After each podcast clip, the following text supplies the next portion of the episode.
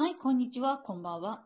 遠藤三鷹の得かもしれないラジオ。この番組では知らなくても日常生活では困らないけれど、知っていたら得かもしれないことを話している番組です。よければ最後まで聞いてください。本日ゲストいます。この方です。どうぞ。はい、皆さん、おはようございます。こんにちは、こんばんは。ブラジル在住の白真白です。よろしくお願いします。はい、ましろさんをお迎えして、あの、ブラジルのキャッシュレス2本目になります。よろしくお願いいたします。お願いします。はい。えっ、と、ちょっと裏の方で、あの、お話の方を伺ったのが、ちょっと送金方法が、ブラジルが、なんか、と特殊、特殊というか、なんかあの、あれっていう話を聞きましたので、ちょっとそちらに関して、今回、お伺いしたいと思います。そうなんです。はい、あの、まず、まあ、えっと、ね、クレジットカードの、なんていうか、まあ、使用率結構進んでて、何でもかんでもカードで支払う国っていうところで、送金のね、やり方もちょっとまた変わってきたんですよね。はい。例えばあの今までこのじゃあ、えっと、個人に対してもお金をね振り込むってなった時にあの銀行口座と名前とマイナンバーだったりっていうのが必要だったんですよね、はいお金を送金する時にでもなんと、えっと、ここ最近、まあ、去年あたりからかなそのブラジル中央銀行がピックスというねあのシステムを開発してあの電話番号やそのマイナンバーだけで個人の送金ができるようになったんです。すっごく便利になりました。で、しかも手数料も無料なので、なんていうか、またさらにどんどんブラジルのそういうキャッシュレスのね、デジタル化が進んでいってるように感じてます。え、すいません。え、電話番号とマイナンバーだけってなると、え、それで、あの、銀行の方だとかに、えっと、口座に入ってくるっていうことにななるってこと？そうなんですよ。銀行口座と電話番号が結びついてて、それさえ分かれば、あの、まあ、少額ですけど、簡単に送金ができちゃう。えー、なるほど。えー、すごいですよね。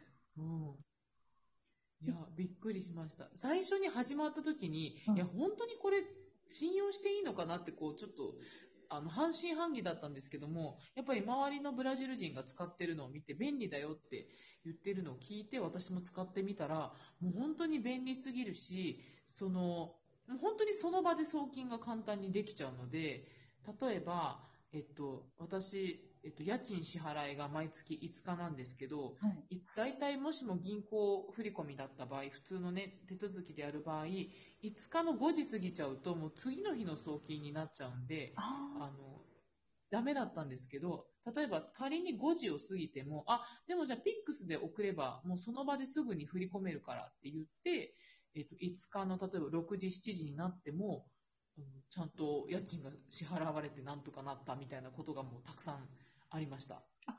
あ、そこもちょっと違うんですね。なんか、その、じ、時間の、その、き期限、期限っていう言い方あれですけども。た、確かにそうですね。確かにそうですね。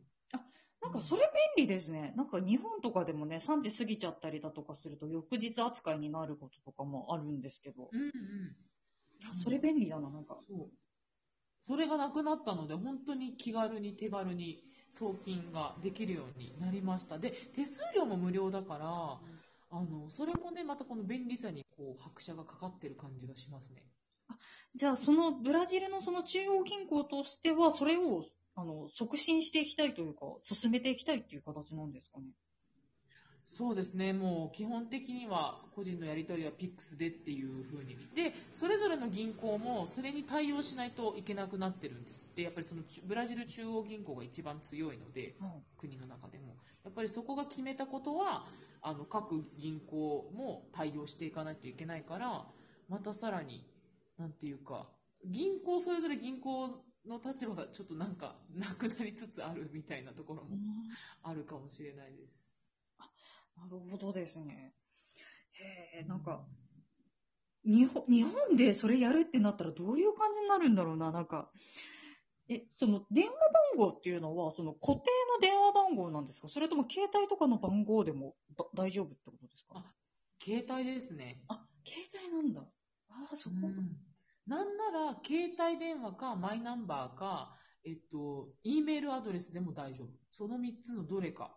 E メールで。全然、うん、それでももう送金ができちゃいます。ああと、まあ、相手さんのお名前もってことですよね。ププラスで。あ、まあ、そそうですね、相手の名前も。そうですね、でもそれぐらいかな。うんいやでもなんだろう、その、そのマイナンバーをっていうのもちょっとびっくりだなと思って、日本だとさすがに送金するときにマイナンバーの番号はい特に必要なかったりとかするので、ああ、そうかうん。そうなんですね。はい、なんかマイナンバー、めちゃくちゃ便利ですね。いろいろなことに紐付けするのに。うんうん。そうそうそう。え、それはもうブラジル、えっと、在住の方だったら皆さんマイナンバーはもう強制的に持ってるっていう形にはなるんですか、マイナンバー。えっと、マイナンバーの場合はブラジル人だけですね。あで、他にも外国人用の番号があるんですけども、それはまた違う名前があって、はい。でもブラジル人は基本的にマイナンバうんーを使ってますね。そうそうそう。何かしらには。いや、そこもちょっと日本と違うな。あ、あとすいません、あの、ちょっと送金方法というか、えっ、と、まあちょっと微妙に話ずれちゃうんですけれども、なんかはいネットバンキングよりもモバイルバンキングの方がなんか盛んだみたいな話をちょっとなんかちらっと調べたら出てきたんですけれども、おー、モバイルバンキングの方が？はい。そうですね。でもなんか、うーん、なんならネットバンキングの方が今結構増えてきてるかなっていう感じでもありますね。それこそ、モバイルバンキングだと手数料とかね、かかると思うんですけども、すいません、ちょっとごめんなさい。あの、ネットバンキングだと、そもそも手数料も何にもそう、カードを発行するのに手数料も何もいらないので、あもそうなんねなんていうか、うん、もう全然、お金、そのカードに対するお金が全くかからないっていう場合もありますね。だから本当に人によるし、もうたくさんありすぎて迷っちゃうぐらいですね。あ、じゃあすいません。ちょっと私の情報がちょっとあの、2018年のものでちょっと古いものになってはいるので、ちょっとまた状況が変わいやいやいや、そんな。いやー、なんか、なんか本当にいいろいろあってびっくりで。はい。いや、そうですよね。やっぱりそのブラジルのイメージと、なんかそのデジタル化ね、すあの、なんか進んでいるところがまた違うかなともうん思います。なんだろう、あと他になんて言うんだろう、そのブラジルでちょっとびっくりしたようなこととかってございますか？ブラジルでびっくりしたこと。そうですね。例えば、なんていうか、現金、あの昔クレジットカード持ってなかった時に、はい現金を、あの、どこに隠していいかすごく心配だったので、いつも、はい。あの、腹巻きとかをしてて、そういうところに入れたりとか、もう変な話、最悪取られてもいいように、そのブラジャーの中に入れて、ああ、ね、お財布全部取られてもいいようにブラジャーの中に入れて、で、まあ、最悪そのお金を使って家に帰るとかっていうのはあしてましたね。だからそれはまあびっくりっていうよりは本当に治安が悪いなっていうところのエピソードの一つなんですけども。ごめんなさい、あの、その治安っていうのが悪いっていうのは、その、悪い地域があるっていう感じですか、それとも全体的にちょっとこう夜遅かったりとかすると治安とかがやっぱりあれだからっていうことになると。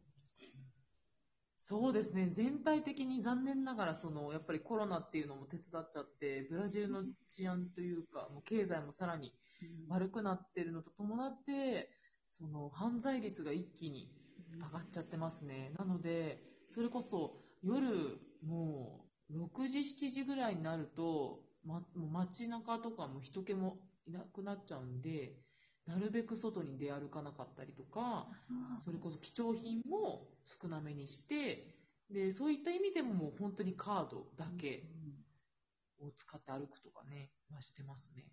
ああ、なるほど。ち、やあ、そっか、ブラジルの場合だと治安面の影響でちょっとキャッシュレスが進んでてっていう話なんですね。はい。